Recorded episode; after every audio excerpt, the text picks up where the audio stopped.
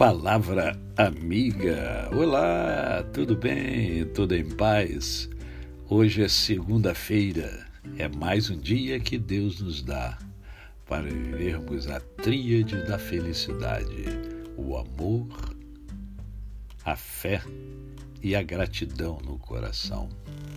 E eu quero hoje compartilhar com você é, algo que eu tenho aprendido com Augusto Cury, doutor Augusto Cury.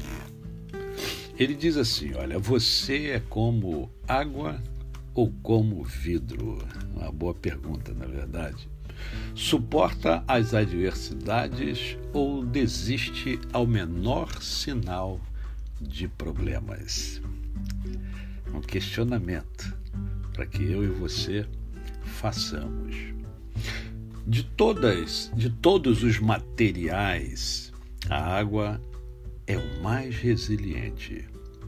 Sobe até os céus, desce como gotas de lágrimas, percorre corredeiras, despenca em forma de cachoeiras, cabe orgulhosamente no oceano ou humildemente na circunferência dos olhos. Não resiste aos obstáculos, contorna-os sem reclamar. Deveríamos ser, metaforicamente, como a água. Caímos, nos levantamos. Somos pisados, contornamos. Somos excluídos, evaporamos. Vamos para outros ares. Mas, por não treinarmos o eu para lidar com as dores e perdas da existência, somos escravos das janelas killer que estão dentro de nós.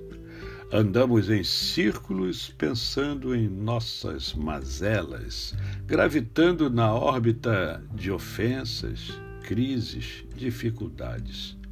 Gastamos enorme quantidade de energia desnecessariamente.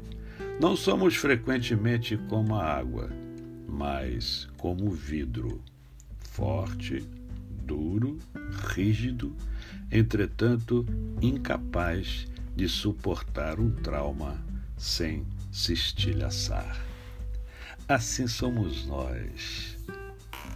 Precisamos ser como a água, e isso só é possível através, em primeiro lugar, do autoconhecimento. É preciso conhecer-se é preciso pensar sobre essas coisas que o Cury nos ensina aqui. Precisamos identificar: somos mais água ou mais vidro? Nos fazemos de forte muitas das vezes quando sabemos que estamos fragilizados. Às vezes queremos é, passar por todos os problemas quando é mais inteligente contornar os problemas. E aí, vidro ou água? Água ou vidro? A você o meu cordial bom dia. Eu sou o pastor Décio Moraes. Quem conhece, não esquece jamais. Até amanhã.